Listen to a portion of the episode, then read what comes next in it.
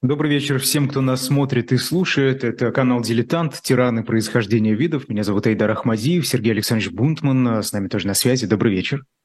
Добрый вечер, добрый вечер. Сейчас я а здесь сделаю одну вещь. Да, вот. я пока расскажу, кто у нас герой выпуска. Это маршал Петен, Андрей Филипп да. Петен, глава французского коллаборационистского правительства. Ну, это во-первых, да.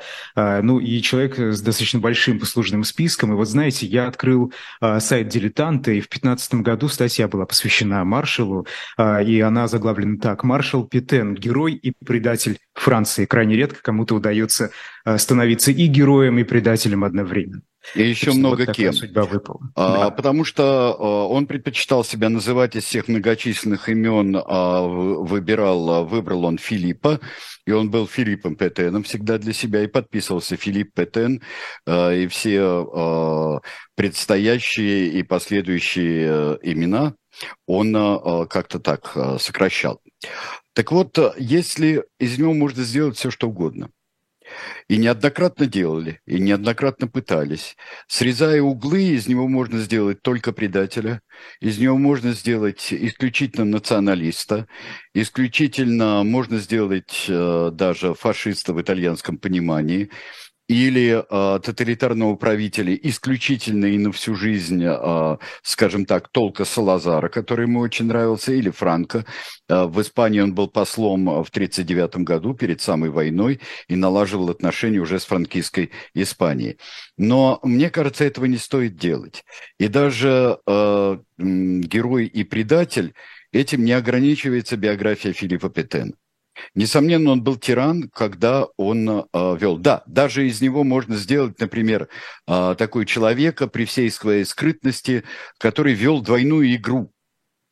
Даже можно э, двойную игру, то есть он э, организовал там свою э, Францию на свободной территории, и это было пассивное сопротивление – э, гитлеровской оккупации, и он сохранял Францию для того, чтобы э, вернуться в семью народов. Вот, в общем-то, и такая теория существует. Даже Пассивное можно... сопротивление, это, это как? Пассивное сопротивление – это так, в общем-то, не особо сопротивляться, немцам навредить, но сохранять свои силы для того, чтобы можно было а, потом присоединиться а, к побеждающей стороне.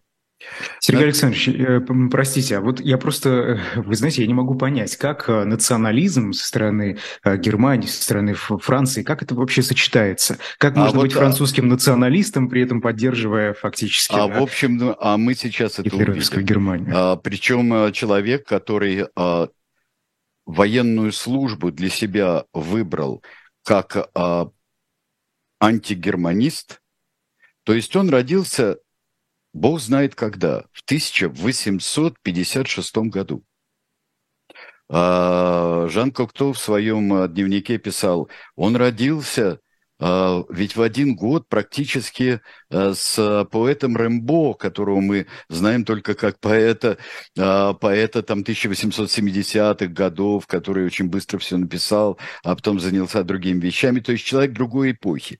Когда открывают его биографию, в документальных фильмах, например, представляют и говорят, вы знаете, ведь этот же человек, а, был хронологически по своему рождению гораздо ближе к наполеоновским войнам, чем к, э, даже к Первой мировой войне. Так вот, а, он стал антигерманцем в 1870 году, когда Франция проиграла Пруссии войну. Была седанская трагедия, Э, Франция проигрывала войну, проиграла, потом образовалась э, Третья Республика, пала Вторая империя, образовалась Третья Республика через некоторое время, там ужасы и героика Парижской коммуны. Все это юный Петен знал и видел. Он родился на севере Франции, а вот на самом севере Франции, давайте мы покажем парадный портрет Петена, чтобы он нас сопровождал все-таки. Это парадный портрет Петена времен его а, руководства вишистским правительством Франции. Ну так вот, а, он антигерманист. Он воевал всю Первую мировую войну против Германии. И вот мы видим его в сороковом году, как человека, который заключает с Германией перемирие и э, встречается в декабре с Гитлером э, и э, ведет, в общем-то, прогерманскую политику. Это сложный парадокс. Но он понятен с какой-то точки зрения. Понятен как сложная эволюция э человека. Ведь начал он Первую мировую войну, которая принесла ему славу, в звании полковника он очень долго шел, поступив на военную службу, он очень долго шел. Он а, а, дольше, чем а, все остальные, был лейтенантом, капитаном, а, подполковник он получил как-то так, а, только а, показав себя уже в конце, скажем так, вот подполковничьей карьеры. А, а, уже невозможно. Он собирался уходить в отставку перед самым 2014 годом. Уходить просто на пенсию. Ну, человек, человек уже был очень старый, да. 58 лет для, для военного, но он э, вступает в Первую мировую войну и проявляет себя. Он проявляет себя как э, умный и современный командир. Почему современный? Потому что Петен всегда был против э, XIX э, века «Пули дура, штык молодец», «Наступай, а там а, будь что будет». А, вот это и не только там суворовская, но еще и наполеоновская, в общем-то, тактика. Вперед, натиск, скорость, натиск. Нет, говорил. На учениях перед Первой мировой войной он э, советовал э, подавлять, например, пулеметные, пулеметные гнезда, ни в коем случае не бросать э, пехоту на них, не бросать на, э, на пулеметы пехоту, не закрывать телами. Нет, это э, нужно подавить огнем. Огонь убивает. А когда нужно... Казалось бы, такая очевидная вещь, а тогда это считалось чем-то тогда новым, это считалось, новым подходом. В общем, э, э, ну, французская, скажем так, после, после ужаса Седана и проигрыша немцам, потери Эльзаса и Лотарингии, в общем-то, это было... Армия стала очень кастовой. Армия, она утратила, может быть, э, последнее из того, что было во французской армии после революции французской. Э, утратила свой, э, я бы сказал, ну и во время реставрации она утрачивала свой вот такой школы и социального лифта. Она очень замкнулась. Дело Дрейфуса разделило армию. Петен молчит, кстати, при деле Дрейфуса. Он вообще очень молчаливый человек. Он не антидрейфузар. А, он а, в разговорах каких-то, он говорит, что сожалеет. Ну, видно было, что человек невиновен. Жалко, что так получилось. И более ничего. Ну так вот, он вполне... Это показатель хладнокровия Петена? Это э, необычайной его скрытности. Вообще, э, мы очень часто, когда говорим о таких тиранических фигурах, Э, и очень амбициозных фигурах. Он был амбициозный человек, хотя этого мало кто замечал э, до поры до времени. Э, в таких фигурах мы угадываем какое-нибудь непростое детство. И здесь тот случай, когда детство было непростым.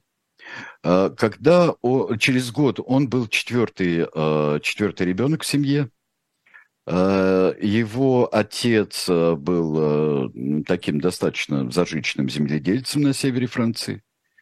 Э, мать умерла в 1957 году, когда ему был год. Он воспитывался у бабушки с дедушкой. Мачеха, в общем-то, его на дух не воспринимала, вот младшего мальчика, хотя он родился на радость отцу.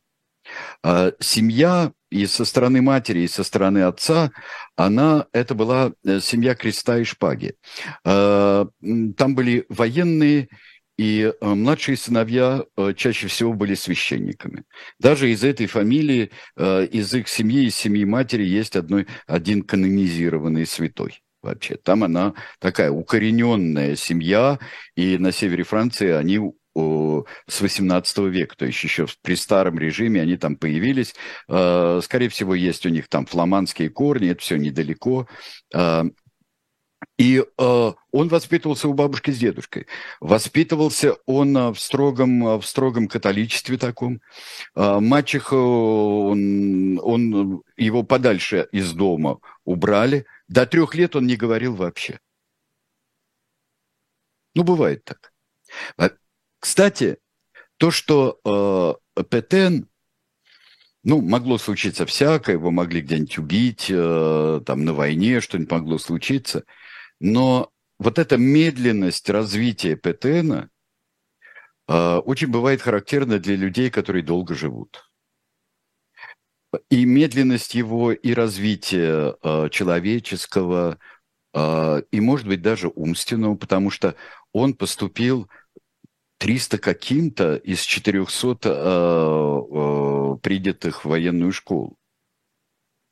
Э, окончил он ее э, в, посередине списка. То есть ни, ничего такого особенного нет. Он долго, как мы говорили, сидит во всех званиях.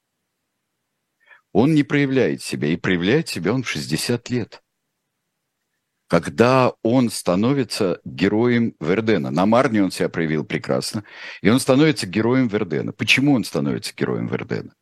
А, а, при а, Вердене он противник безумных наступлений, и, которые приводят к бесчисленным жертвам.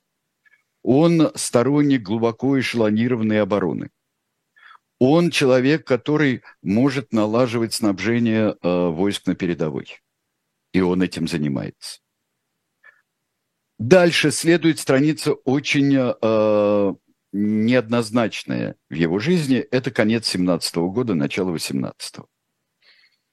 Э, Петен сумел э, поднять боевой дух. Он уже на высоких достаточно командных должностях. Э, поднять абсолютно разложившуюся армию.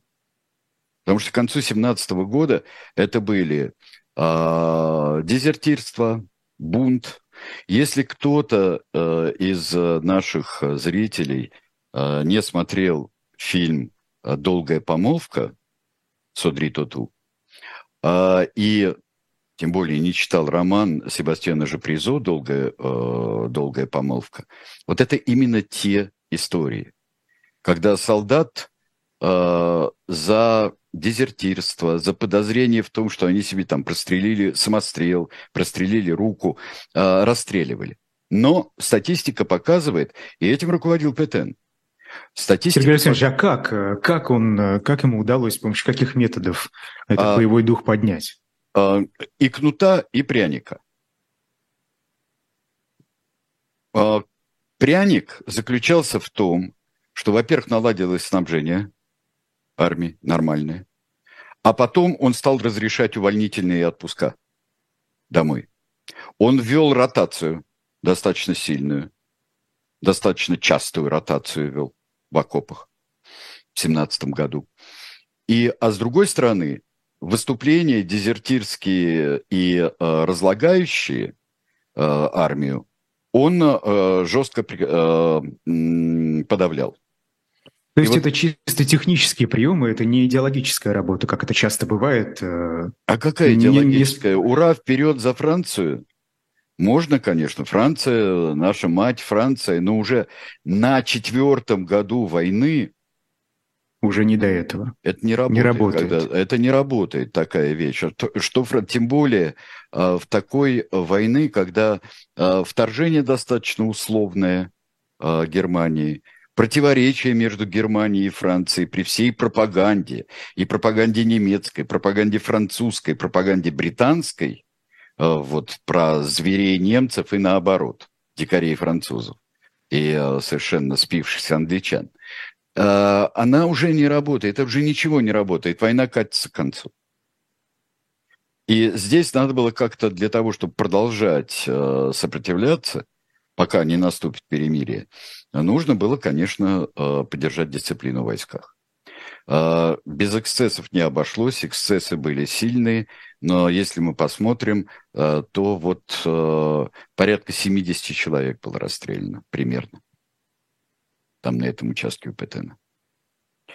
Говорят петеновские сотрудники, что он, например, его в конце 30-х годов, его пригласили в кино сослуживца, пригласили в кино посмотреть фильм об «Мятеж на Баунти».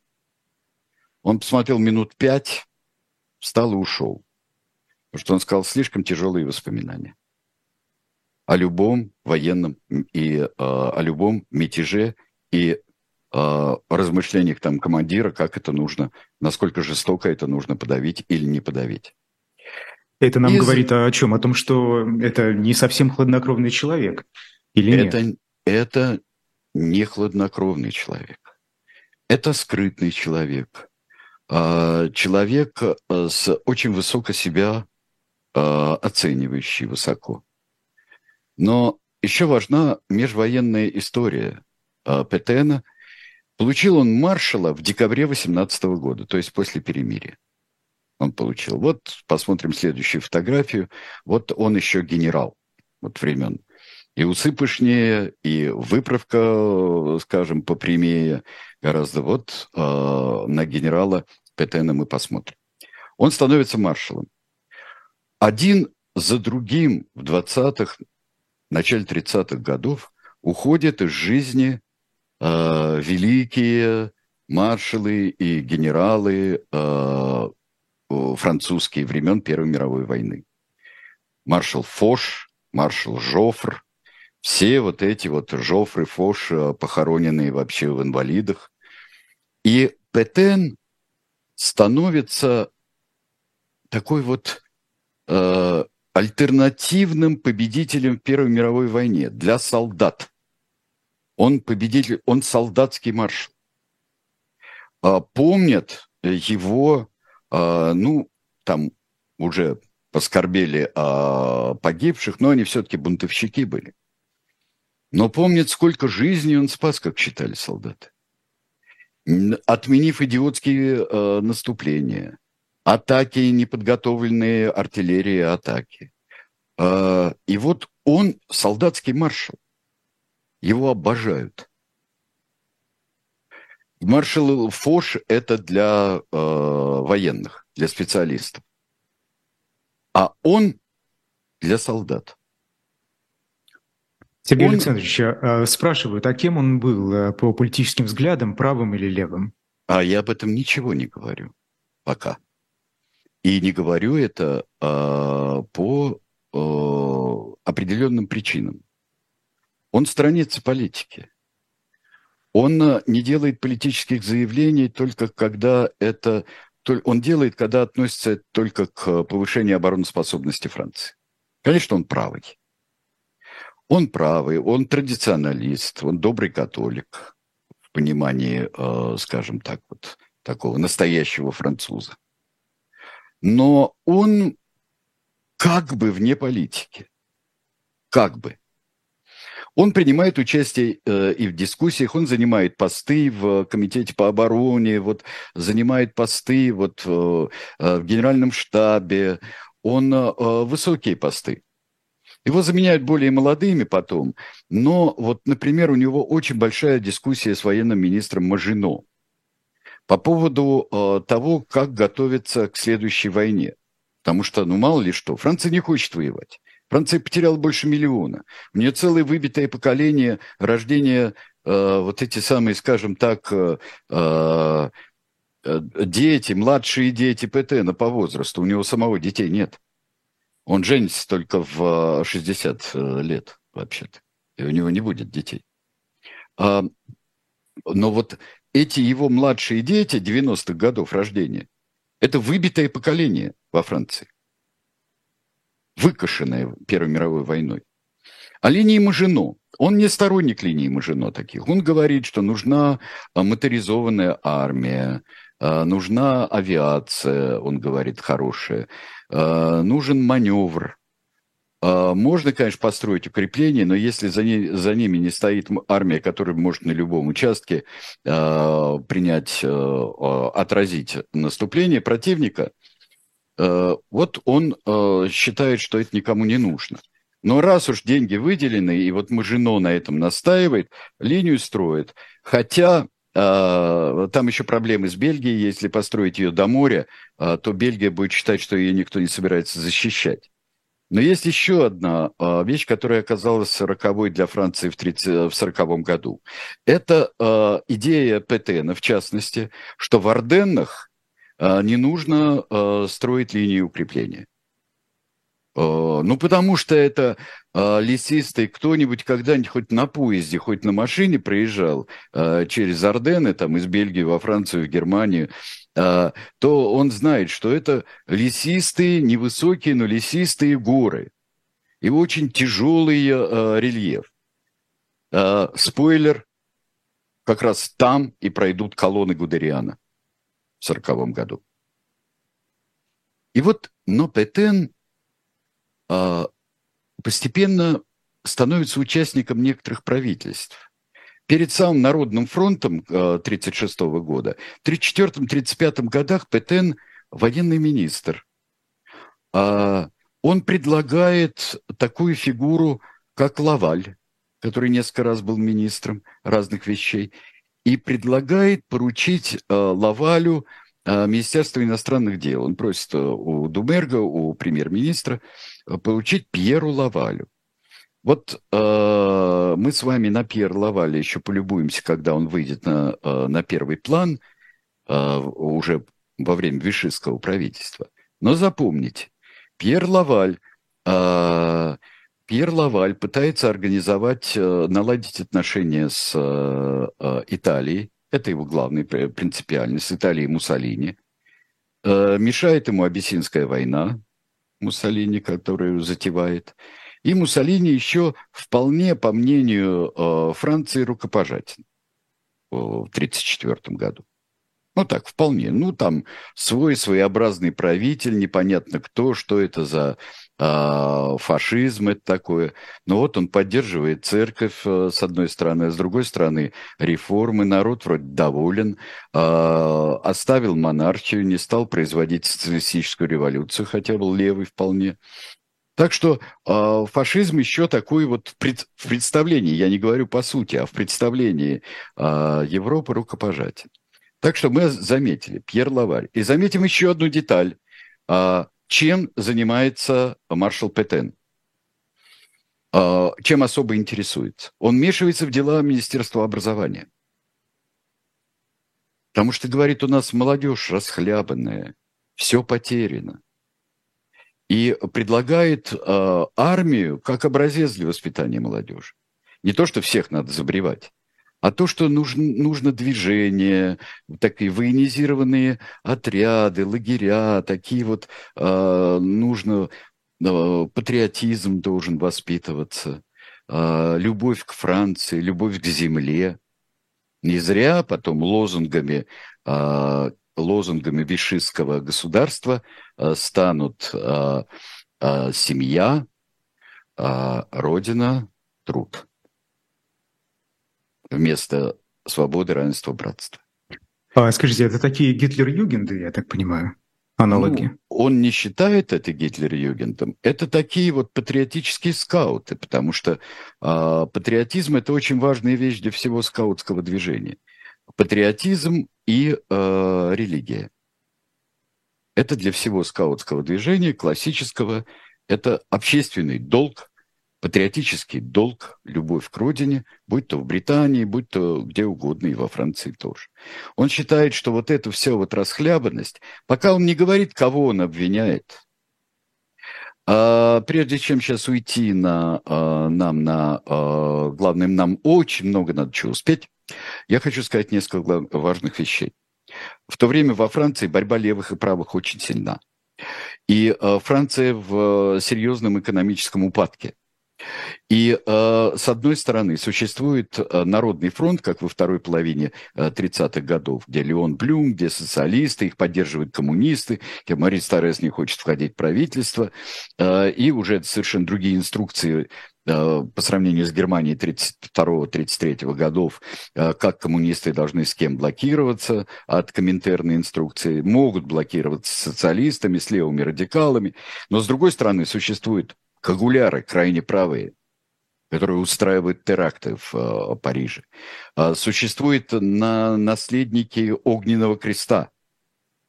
Э, организация тоже крайне правая. Существуют откровенные э, сторонники германского нацизма, существуют. и разных, вот э, такие же. Франция должна быть вот такой, как Германия – это образец нынешний. Франция должна быть такой, национально ориентированной и против всякого этого самого масонского и еврейского заговора бороться. Это будет очень важно для того, что мы а, после а, перерыва а, расскажем. Да, увидимся через две минуты.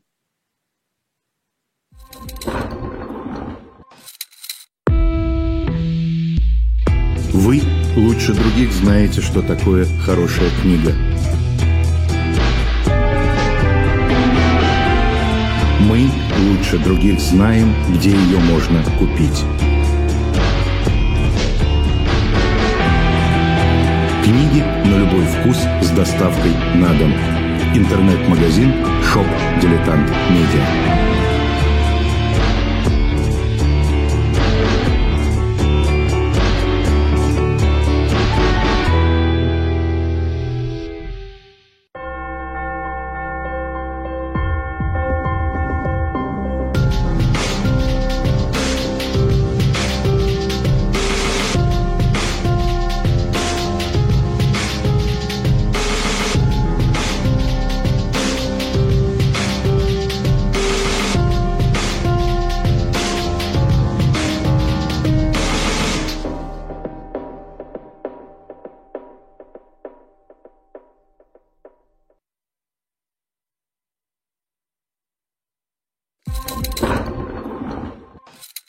А книжку, которую мы хотим вам а, порекомендовать, это исследование Евгения Акельева.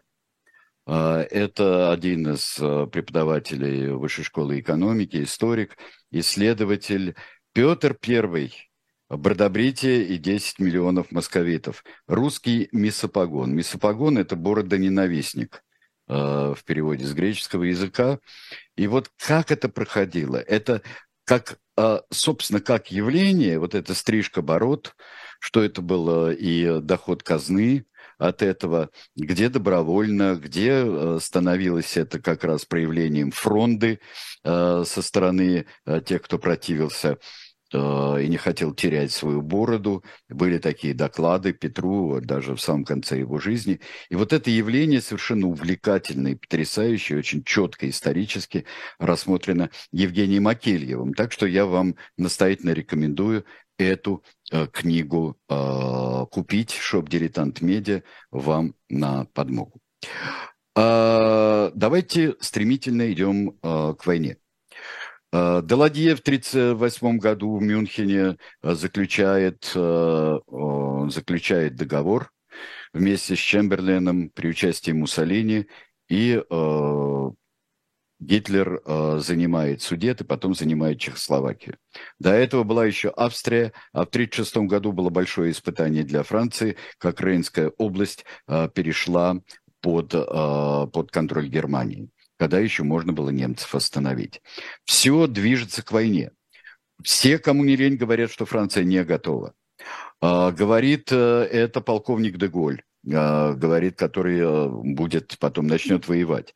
Полковник Деголь его связывает э, с Петеном очень серьезное сотрудничество, потому что, во-первых, он служил, одной из первых его офицерских должностей была в, в полку Петена, которым командовал Петен потом бригада, где командовал Петен.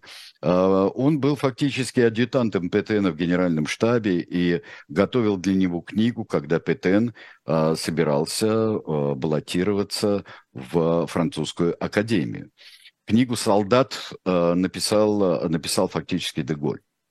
А, потом он на этой почве, кстати, когда хотел опубликовать свою книгу под своим именем и только написать, что она была вдохновлена а, глубоко уважаемым маршалом Петеном, а, Петен его, в общем-то, обозвал выскочкой, мальчишкой, и они поссорились. Ну вот сейчас запомним Деголя тоже, я так думаю, хотя мы его никогда не забываем. Но ну, э, вот еще что я хочу сказать. В 1939 году, э, на, в канун уже, когда э, все сгущается, э, и э, война э, в Испании закончилась, э, тут в очень странном положении находилось французское правительство, которое то помогало, то не помогало, а, не могло а, занять такую строгую позицию по отношению к франкистским к Франко и к мятежникам Франко, и поддержка и не поддержка одновременно республиканцев, все это было очень расшатывало представление французов о своем правительстве, оно было нерешительное. ПТН был против участия на стороне республиканцев. ПТН везде говорит, что вот Франция не должна вмешиваться ни в какие такие конфликты, в особенности, когда у соседей гражданская война. Отправляют э, Петена послом в Испанию, где он э, будет служить до самого сорокового года. Причем он себя ведет очень и очень после начала войны, 1 сентября, и когда Франция объявит войну Германии, Франция и Англия, 3 сентября 1939 э, года, Петен э, будет, займет болтливо, как считают дипломаты, про германскую позицию. А вот не надо нам с Германией воевать. Во-первых, мы не готовы, во-вторых, это не наша война. За какую-то Польшу мы воевать не должны. Вот уже позиция. При этом... Как всю... это воспринимается на его родине? На его родине Петену можно. Петен – это культ. Это культовая фигура. Нам нужен Петен, лозунг правых.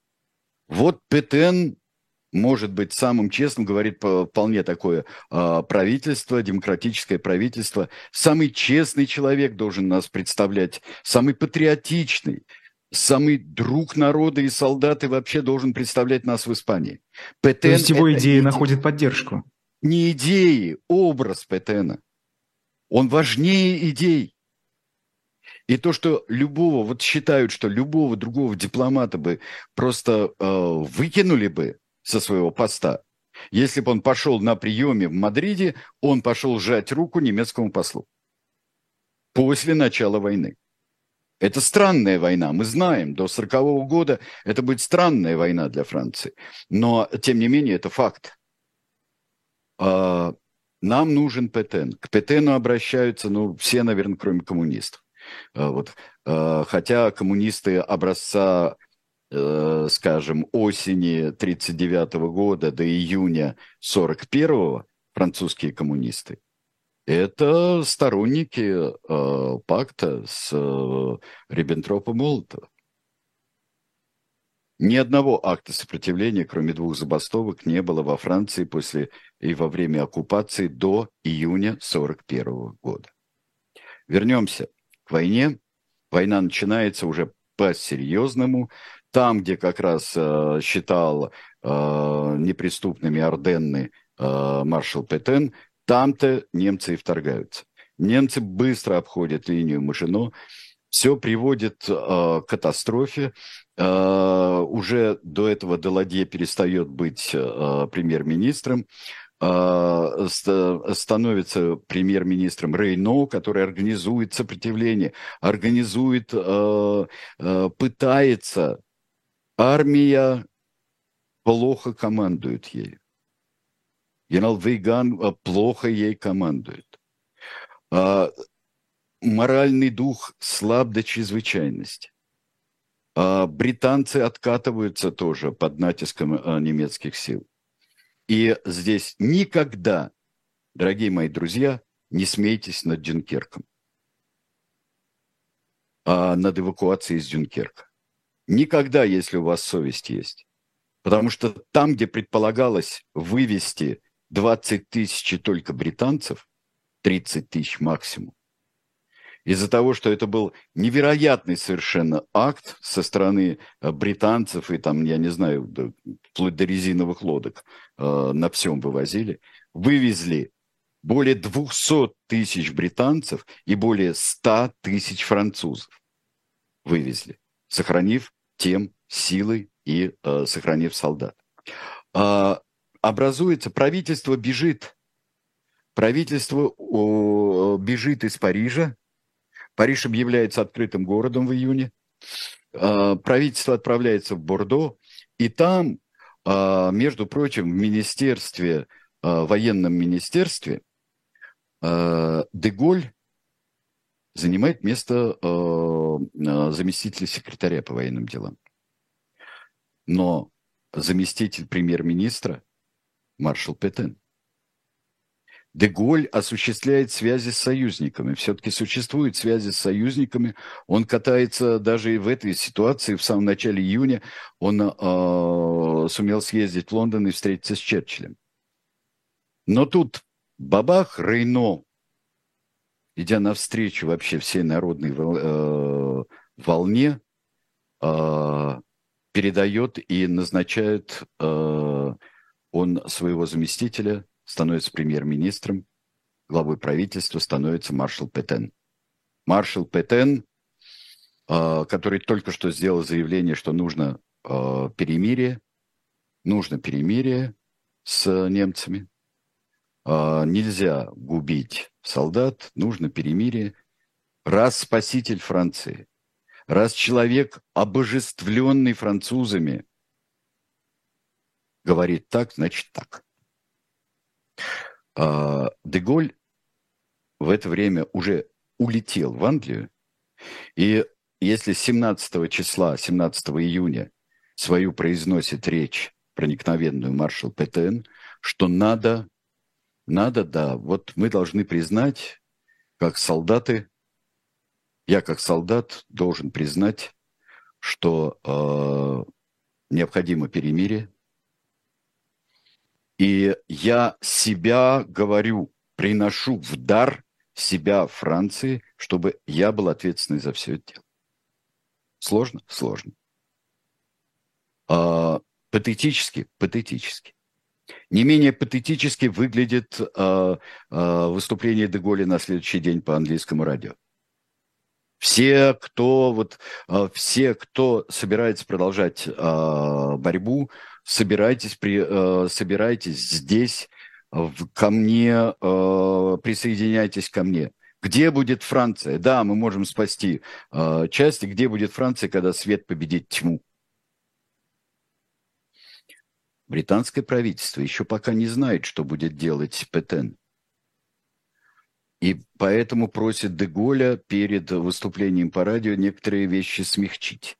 Не говорит, что пошло на сделку с врагом. Это потом появится в августе а, в манифесте а, свободной Франции. Появится. А там так было. Если это будет позорное перемирие, то мы никогда там не сможем, не отмоемся, мы должны сопротивляться. Петен? Кто такой Петен? Ширма.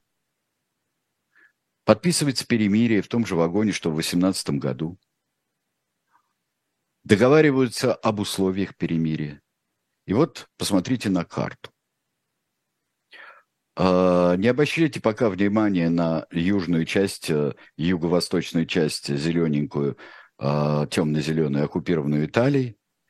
Франция отдает 55% под оккупацию, 55% территории под оккупацию. Франция разоружает армию. Франция, э, правда, о себе выторговывает э, флот. То есть немцы не будут пользоваться французским флотом. А, Франция не воюет на стороне Германии и соблюдает некий нейтралитет. И во Франции будет правительство на ее так называемой свободной территории. Вот то, что темно-синее, с кусочком зеленого, все, что на юге. Что это? Пассивное сопротивление. Народ рад, чувствует облегчение многие люди, подавляющее большинство французов, после бегства, после исхода, после всего, да, немцы вошли, но существует некая Франция. Вы знаете, здесь я слушателей, кто не читал, призываю почитать э, Бабковского «Наброски Конечно, конечно. А если ты помнишь, Бабковский едет а, с юга в Париж. И вот это так называемая свободная Франция, петеновская, она не вызывает у такого человека, как эмигрант польский Бабковский, не вызывает никакого чувства надежности. Что делает Петен практически сразу? Когда его, между прочим, никто не просил. Были определенные условия, там, Франция платит контрибуцию там дикую, в общем-то, должна поставлять продукты, поставлять все, деньги. Францию грабят, и свободную, и оккупированную. Но Петен тут же начинает принимать законы. Вот он встретиться с Гитлером. Э, мы предыдущую э, фотографию не видели, но все вы знаете прекрасно, как он встречался, так что даже и смотреть не будем. Он назначает э, заместителем своим Пьера Лаваля. Пьер Лаваль станет... Вот, вот встречается, вот я вижу, показали фотографию, но покажите нам теперь Пьера Лаваля. Это очень важно. Потому что на вот той самой встрече в декабре 40, а, в октябре 40 года Пьер Лаваль берет инициативу всех переговоров с Гитлером и договаривается всех с немцами. И в декабре а, ПТН его выгоняет. Из этого делается иногда вывод, что Петен был не согласен с такой вот пронацистской позицией Лаваль. Ничего подобного. Одни из первых законов, которые принимает маршал Петен, и обнаружены, раньше сомневались, а, что это его тексты, но обнаружена его правка на текстах антисемитских законов, ограничивающих права евреев. Постепенно а, он получает диктаторские полномочия, а, э, когда правительство приезжает в курортный город Виши. Он это с восторгом воспринимается и депутатами э, э, Палаты депутатов, как тогда это называлось. Только 80 человек не э, проголосовали против этих неограниченных полномочий Петену, и их имена увековечены теперь. Они же, кстати, были на, в числе э, присяжных на процессе Петена. А что с ними тогда году. случилось? Какая реакция была на их э, голосование? Ну, реакции все распустили, реакции-то особой не было. Ну, проголосовали и проголосовали, потому что демократия окончилась. Речь Лаваля там была, например, я слушал интервью э, человека, который там присутствовал. И он говорит, э, смысл речи Лаваля сводился к тому, что, ну, вы, ребята, вы здесь поговорите, поголосуйте, ну, в общем-то, а мы потом займемся серьезными делами которые вас совершенно не касаются. В одночасье Франция стала больше, чем абсолютной монархией. Лаваль говорил, маршал, а вы, господин маршал, вы представляете себе, что у вас сейчас больше власти, чем у Людовика XIV? Ему даже приходилось свои ордонансы утверждать в парижском парламенте, то есть юридически их утверждать в судебных органах а вам ничего не надо. Он говорил, да, пожалуй, отвечал Петен. Петен не был ширмой для проклятого Лаваля, не был э, он э, внутренним пассивным сопротивленцем. Он стал строить другую Францию. Его об этом не просили. Он стал строить Францию тоталитарную, честно говоря, мракобесную. И вот посмотрите на плакат, который сейчас пойдет за фотографией Лаваля. Есть вот плакат. Культ маршала. Отечество, семья, труд, революция, национальная революция. Кто виноват? Евреи, франкмасоны, запрещается масонство – запрещаются. Посуществовали немного разные партии. Быстро они сведены были на нет. Коммунисты как были запрещены, так и запрещены. А, и начинается культ личности, связанный еще. Ну и так-то, да. ПТН – это богоданный э, избавитель. И так думают очень много французов пока не клюнул жареный гальский петух, так думали очень многие. Он знает, что делает. Есть там Лаваль, вот он придумывает все это для немцев. Пусть он перед немцами, пусть он перед немцами шестерит. Пусть он шестерит перед немцами. А маршал этого не знает. Маршал затаился и думает, как бы нас спасти. Но маршал, посмотрите на следующий плакат, он делает национальную революцию. Это страна, в которой э, все приносят присягу лично маршалу, не Франции. Я такой-то, такой-то, обязуюсь всего себя отдать и других призывать отдать себя э, маршалу-спасителю Франции. Лаваль, верный сотрудник, хотя его выгонят в декабре 41 года, он потом в 42-м снова вернется. Э, Лаваль э, говорит, Франция – это маршал. Маршал – это Франция. Нет маршала, нет Франции.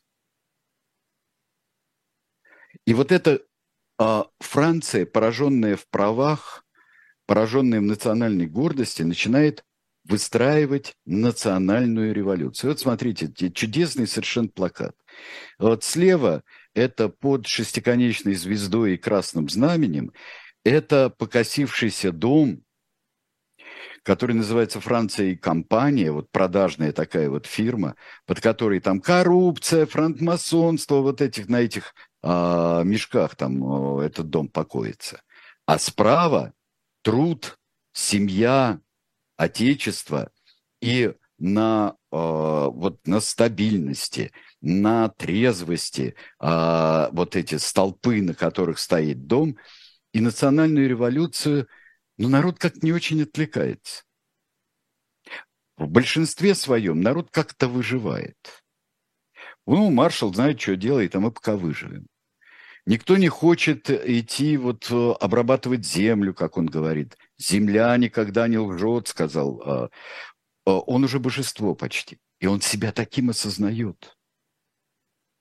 Он все знает.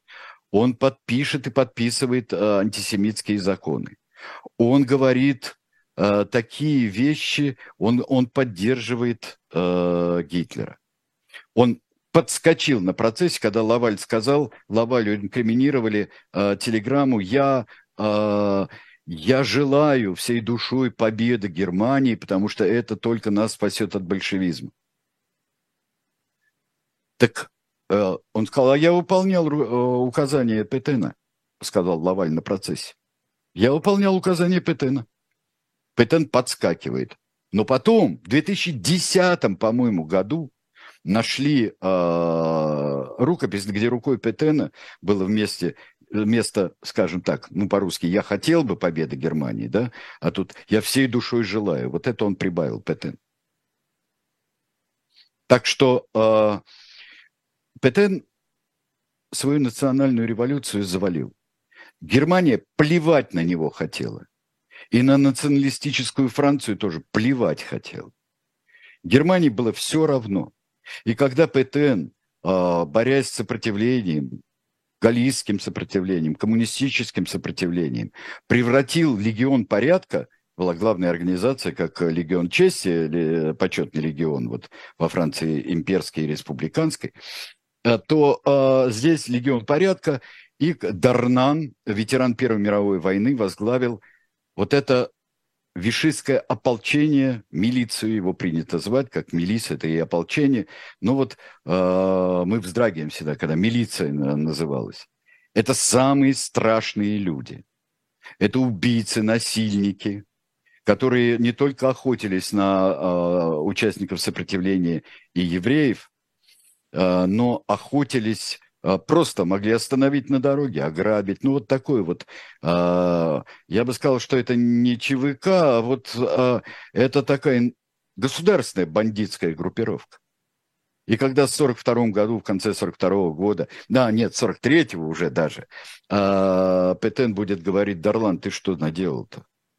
Говорит, а вы, господин маршал, мне это приказывали. Если вам не нравилось, я ничего особенного отличного от того, что делал там год-полтора назад, я не делаю сейчас. Что вы сейчас-то спохватились? Петен все знал. Петен хотел выстроить новую патриархальную Францию.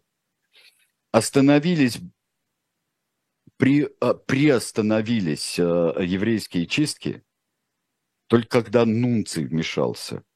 Папский Нунций вмешался, используя а, религиозность достаточно глубокую Петен и сказал, что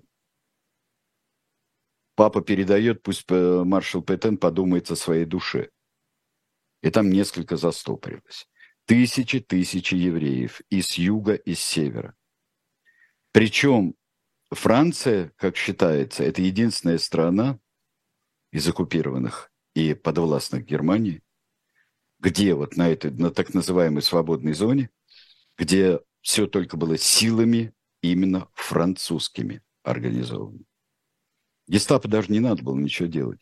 Ни зондеркомандам не надо было ничего делать. Вишистская ну, Собственно, они там присутствовали все. в любом случае. Ну, они что? А что они присутствовали? Им сдают евреев. Э, сдают евреев. Также вот Антонеску в свое время делал. Э, вот только, пожалуй. Антонеску. Вот я не понимаю, ну что за парень, говорил Гитлер. Помнишь, у нас было в передаче, да? Сами еще нам деньги за это платят. Вот во Франции было примерно то же. ПТН... Как... Э, я э, вот сейчас надо уже завершать мне, поэтому я э, краткую последующую историю расскажу. Э, что э, маршал Петен э, в ноябре 1942 года э, немцы вступили в Южную Францию, в Вишистскую Францию, и вся Франция стала оккупирована. Э, Италия оттяпала себе юго-восток. Э, многие части были и так под управлением Германии, и даже управлялись оккупационным э, германским командованием из Бельгии. Вот родные места Петена, кстати говоря. Петена вывезли, когда уже приближалось. Он писал Деголю потом. Он хотел передать Деголю власть. Деголь не ответил. Деголь не ответил. Вывезли в Германию, в Зигмаринген, в замок. А, Петен, а, потом ему разрешили выехать в Швейцарию. Он из Швейцарии приехал во Францию и сдался Деголь. В... Судили его в 1945 году, приговорили к смертной казни за измену Родины, решили звание, кстати, будете читать русскую Википедию, не верьте ей, потому что там э, ему оставили звание маршала Франции. Нет, его лишили всех наград и всех воинских званий. Он прожил на острове Е достаточно, ну как, э, просто стремительно деградируя. Не надо думать, что он был синильный э, старенький старичок, когда управлял Вишистской Францией. Это человек, в котором все отмечали, враги и э, друзья отмечали необычайную остроту ума и физическую крепость. Только в конце Несмотря на возраст. Да, только в конце 40-х годов он э, очень быстро деградировал. В 1951 году он умер. И э, вот, э, посмотрите, процесс так выглядел. Видите, он достаточно бодрый на процессе еще. В следующем посмотрите. И потом сразу, посмотрев на э, процесс, посмотрим на могилу э, Петена. Что можно сказать о личности Петена? Макрона, президента, очень ругали за то, что он вот эту попытался объяснить эту двойственность Петена что это был человек, который сражался за Францию, сражался храбро, и человек, который э, просто стремительно покатился вниз, когда э, Франция столкнулась с катастрофой сорокового года. Стремительно и добровольно устремился навстречу германскому нацизму и хотел фактически построить нацизм французский. Это ему не удалось. А, когда-то украли гроб с телом, в 1973 году украли гроб с телом, хотели а, похоронить маршала Петена около Вердена, там, где похоронены погибшие в этой битве. Не получилось. Но цветы возлагаются в годовщины Верденского сражения, в годовщины, связанные с Первой мировой войной. И мне кажется, вот эта сейчас тяжелая работа позволяет здравомыслящему человеку охватить такую фигуру, как Филипп Петен, целиком, что он был и такой, и такой, и такой. И это один и тот же человек. Но он, скажем, в 1875 году он не, не намечал а, сдать Францию и Германию. Так же, как в 1946 году он думал, что он все-таки Францию спас. Но, тем не менее, по делам его судили. Вот, вот 8 мая такой у нас персонаж был связанный со Второй мировой войной впрямую. Филипп Петен. Да, спасибо большое. Тираны Сергей Александрович Бунтман, Айдар Ахмадиев. Эфиры продолжаются. Переключайтесь на «Живой гвоздь». А, там будет Михаил Крутихин. В особом мнении эфир проведу я. Поэтому а, не переключайтесь, как говорят на телевидении. Спасибо. Спасибо. Всего доброго.